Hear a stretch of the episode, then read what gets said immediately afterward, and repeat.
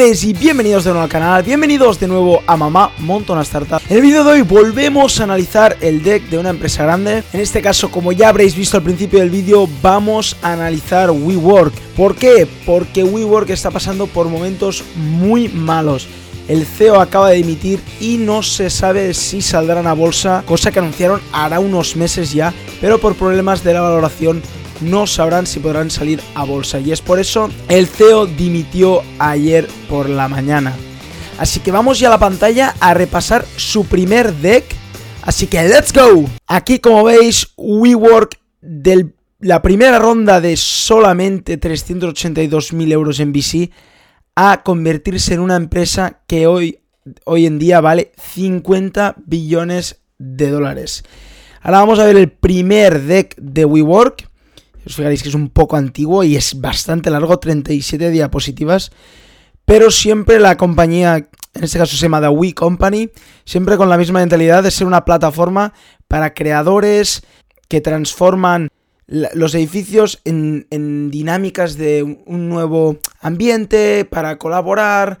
Este tipo de sitios que están creando ahora, obviamente, los coworkings famosos que lo ha hecho valer más de 50 aviones y por eso está teniendo algún que otro problema. Pero vamos a repasar el deck. Do what you love. Esta es la primera diapo que nos presentaba WeWork. Vamos a ver aquí el resumen de la compañía. Fue fundada en 2010 en Nueva York. Ya tenía 220 empleados y más de 20 eh, sitios en 7 ciudades. Números bastante grandes. Más de 15.000 miembros ya lo, ya lo utilizaban. Más o menos esto debe ser para el 2014, 31 de 2014, en octubre. Más o menos el revenue por miembro 628 dólares, o sea, no está mal, un buen número, un buen precio por usuario. Mira, 99% en las localizaciones que ya llevan un tiempo de ocupación, así que tenían unos números bastante grandes. En 2012 hicieron una facturación de 18 millones con un EBIT de 2 millones. Mm, es verdad que el margen aquí es un poco bajo, como veréis. Pero por lo que veo, parece que iban positivo en esta época. Cosa que ahora no sería este el caso, porque están comprando muchísimos edificios y alquilando muchos y están por debajo de lo que obviamente lo que se da y por eso han tenido el problema de estos días, ¿no? fijáis, fijaros la gráfica qué rápido están creciendo, ¿no? Space as a Service, esto es lo que vendían eh, WeWork al principio, obviamente, y ahora también. Es un espacio como un servicio, es decir, tú pagas por tener tu espacio, tu oficina. Eso, es edificios que lo que hacen es alquilarte espacio, alquilarte oficinas. Puedes alquilar, no sé, no habéis ido alguna vez a un WeWork, puedes alquilar desde una oficina privada hasta un espacio, hasta una mesa hot desk que se llama, porque es como la mesa caliente que puedes irte cambiando. Y eso vale más o menos 100 euros una mesa caliente y, vas subiendo de precio a medida que tienes oficinas más grandes o más privadas, ¿no? ¿Qué hacen? Crean eh, espacios, em, espacios para trabajar que son responsables según la productividad y el estilo, este nuevo estilo de trabajo, de sobre todo de nómada, de que puedes ir a trabajar aunque trabajes para una empresa muy grande, ¿no? Imagínate que trabajas para, para Facebook, dicen, bueno, pero a lo mejor no quieres trabajar en las oficinas de Facebook y quieres trabajar en otra oficina, pues ellos te daban esto, ¿no? Un nuevo estilo de trabajo, un nuevo ambiente de trabajo para tu creatividad, más móvil, que te puedes ir moviendo y no tienes que estar siempre con los empleados de tu empresa, ¿no? las trends globals, vale, o sea, ellos sobre todo iban a la tendencia. Ellos vieron esta tendencia del, del nómada, del, del digital nomad, de que los empleados iban y eran más, eh, pensar más en cómo eran las oficinas, típico de Google, típico de Facebook, las oficinas son distintas, con toboganes y todo esto. Pues típico los freelancers, también estaba de moda esto, ¿no? Entonces querían crear estos espacios de cowork para ellos, ¿no? Sobre todo aquí aplican lo de una oportunidad masiva, ya que el mercado era casi todo, porque en ese, en ese momento no había no había un One Work, eh, tantos eh, Ático como están en Barcelona. En ese momento estaba WeWork y no habían muchos más, porque era nuevo nuestra creación. Como veis, el first mover, ¿no? Y ellos pensaban que al, al acabar 2016 ya tendrían un billón de facturación, con márgenes del 34%. Seguimos. Fijaros, aquí es donde explican que los millennials están redefiniendo cómo se trabaja, ¿no? El, tipo de empleado y el tipo de trabajo, ¿no? Ya no se trabaja tanto en oficinas con ordenador delante, ya te puedes ir a trabajar en un sofá estirado, pero al final si lo que importa es la productividad, no, no si estás delante de un ordenador sentado, bien sentado, o sea, importa tu productividad, ¿no? Fijaros, son más emprendedores, son más techis que con un portátil ya lo pueden hacer, les gusta la comunidad, trabajar con más gente igual que ellos y les gusta compartir. Crean em, fundamentos, obviamente, pues el cambio de patterns en el que se veía en el mundo, en la manera que hacemos las cosas, pues ya habían comunidades como Facebook, como LinkedIn, eh, también está la comunidad TED, la comunidad de Meetups, em, ya se tira mucho más a la sostenibilidad, ya existe Uber, ya existía Airbnb, empezaba típico que ya se cambiaban los modelos tradicionales, por lo tanto WeWork también quería cambiar el modelo tradicional de alquilar una oficina, ¿no? Seguimos. El trabajo está cambiando, obviamente antes Mm, era impensable que alguien trabajara desde casa o que trabajara con su portátil en un sofá. Era típico que tenías que trabajar delante de tu oficina o, o con tus compañeros, pero sentado. No podías irte a un bar a trabajar. Era casi impensable, ¿no? Si os fijáis en 2008, solo el 30% de la, de la gente iba a trabajar. iba a trabajar independientemente y ahora en 2020 ya se estima más de un 40% de la gente que trabaja en Estados Unidos que trabajará de manera independiente. Es decir, 10%, o sea, o sea, 10 puntos más, que es muchísimo. Si os fijáis, pasan de 40 a 20 millones más de personas. Este espíritu de emprendedor, de oportunidades, esto nuevo, ¿no? Sobre todo atacaban a esto, a esta nueva tendencia, de tendencia de más entrepreneurs, más, más libres, de ir en chanclas con calcetines, ¿no? Esta nueva tendencia WeWork la atacaba muchísimo. Creating a New Ecosystem for Work. Básicamente vuelven a explicarnos lo mismo, que van a crear espacios, que será una comunidad, que habrán diferentes startups, habrán diferentes empresas ahí dentro. The WeWork Effect, si os fijáis, vale, más comunidad, más actividades en comunidad, te ayudarás más entre ellos, si tienes un problema pues habrá otra gente que seguramente tendrá ese problema y te podrás ayudar. Básicamente si, habrá, si hay más miembros y la experiencia es más buena, vendrá más gente. Y por el otro lado, si hay más sitios, pues obviamente vendrá más gente. Y por lo tanto es como una rueda que se va retroalimentando. Si hay más espacios, vendrá más gente. Si hay más gente, se, estarán ayudando entre ellos. Y querrán obviamente tener, tener más comunidad y más gente. Por lo tanto, necesitarás más espacios. Por lo tanto, es una rueda, como os fijáis, que se retroalimenta.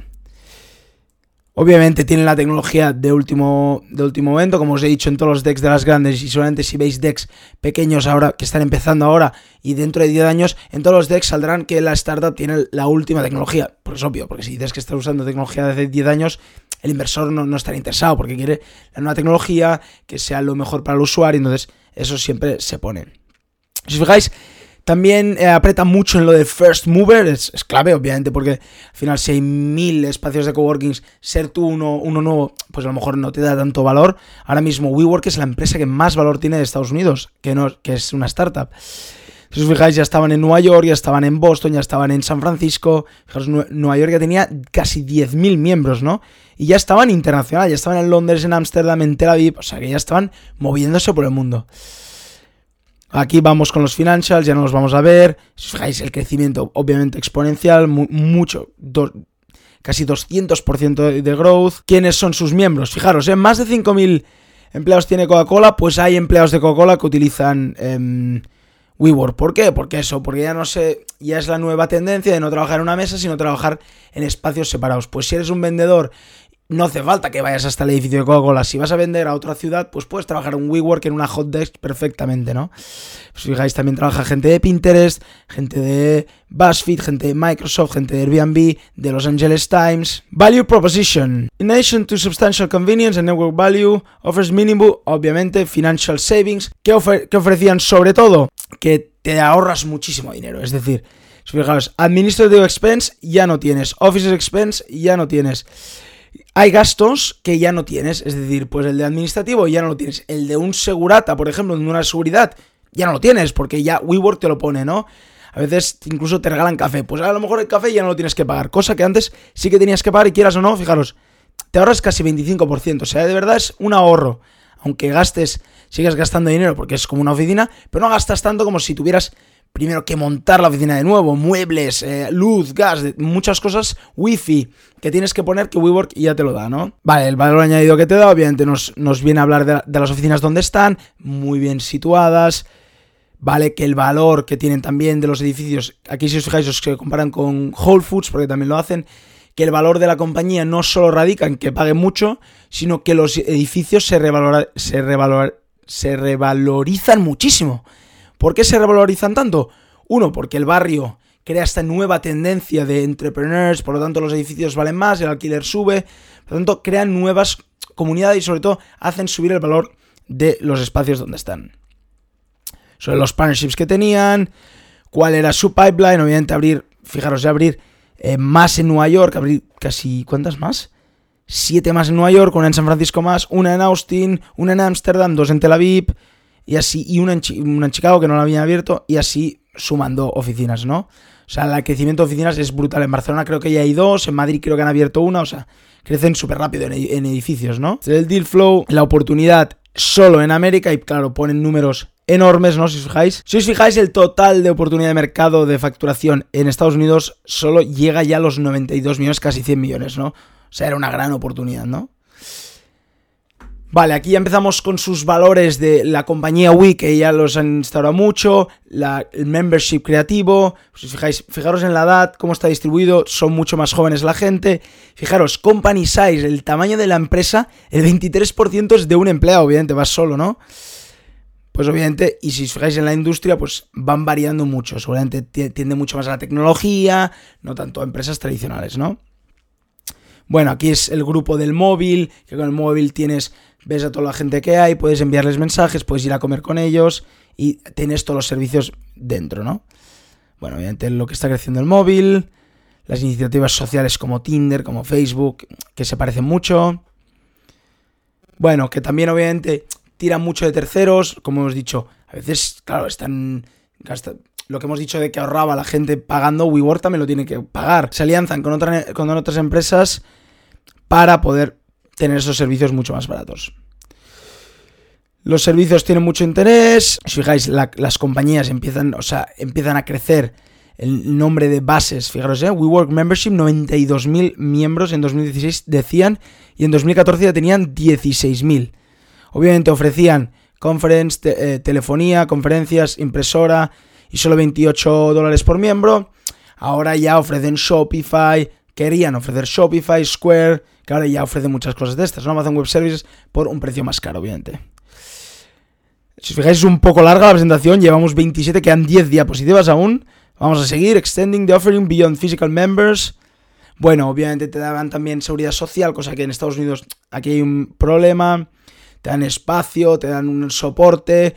Si os fijáis, todo va mucho centrado al cliente, que el nuevo emprendedor, nuevo trabajador, este nuevo trabajador se sienta mucho más cómodo en unos espacios de WeWork que en una oficina normal, ¿no? Siguiente. Y ahora empiezan con su nuevo concepto de WeLife, que es algo que intentaron, que lo han creado, que es el We Company, no solo es WeWork, no solo los coworkings, sino que es este nuevo estilo de vida, ¿no? Que es WeLife. WeLive, si os fijáis, espacio, mucho más bonito, la comunidad que está toda conectada, los servicios que te dan, mucho mejores que si estuvieras en una oficina. Claro, obviamente, Making City Life Accessible, ¿qué quiere decir? Que al final también tenías apartamentos que eran WeWork, que ahorrabas mucho dinero.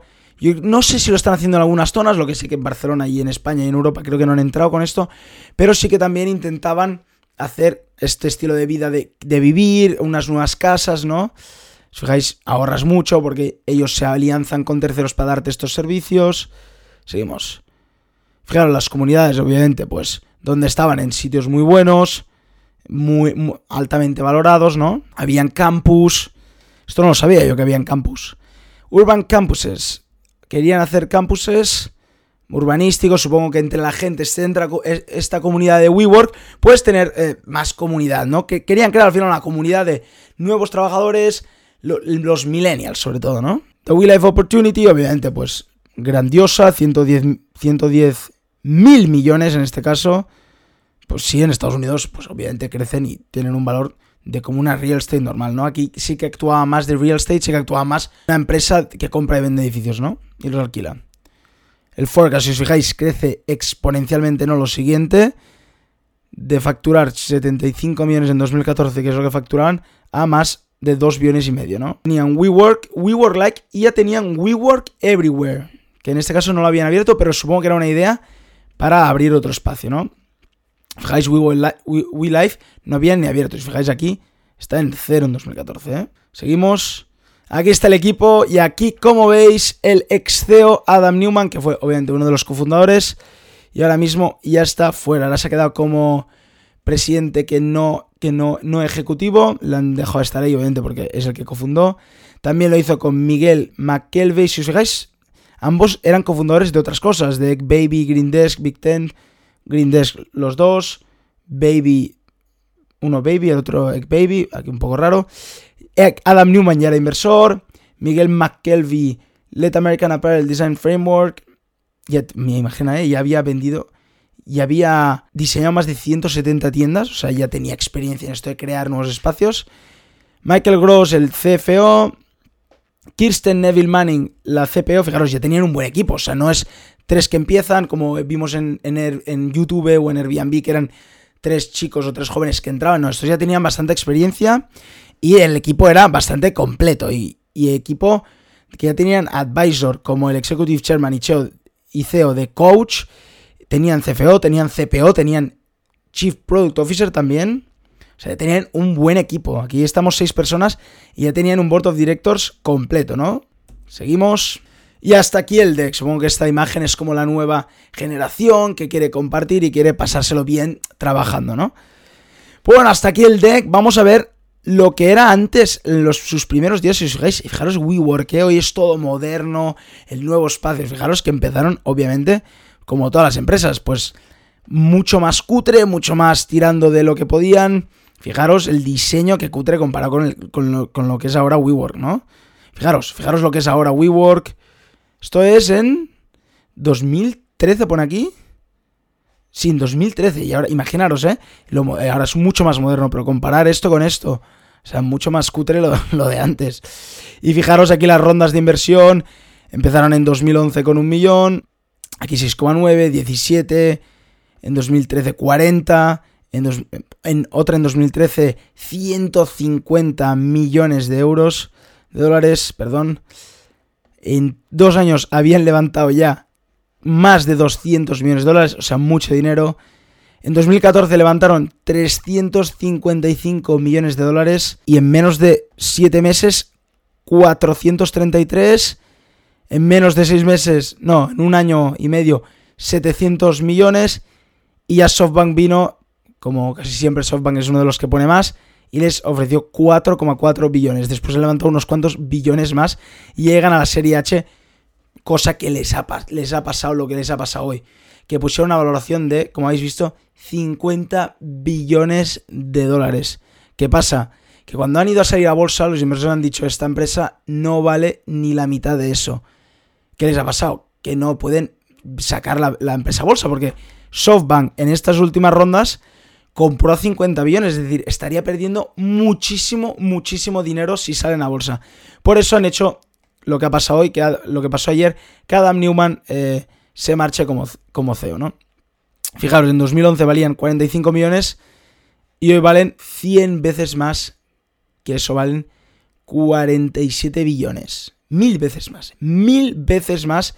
En 8 años valen mil veces más, ¿no? Fijáis, casi multiplican por 2, aquí a veces se multiplica por 4, por 4. Es una, locura, han multiplicado el valor muy alto.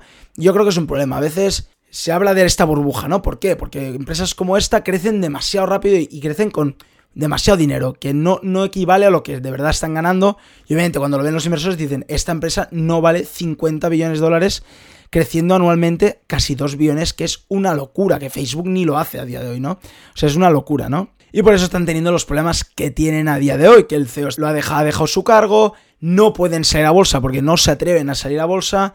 Y si os fijáis del primer deck que se las veían todas muy buenas, querían cambiar este estilo de vida, pues hoy se están viendo con un problema muy grande con un proyecto que está funcionando, porque los coworkings de WeWork funcionan, pero por valoración se están cayendo y se están pegando una buena hostia, ¿no? Pues bueno, hasta aquí el vídeo de hoy, espero que os haya gustado y espero que os haya parecido interesante el análisis de WeWork y de cómo empezó WeWork. Si os ha gustado el vídeo, acordaros de darle un buen like y acordaros de suscribiros al canal. Y como cada día, nos vemos mañana con otro vídeo. ¡Chao!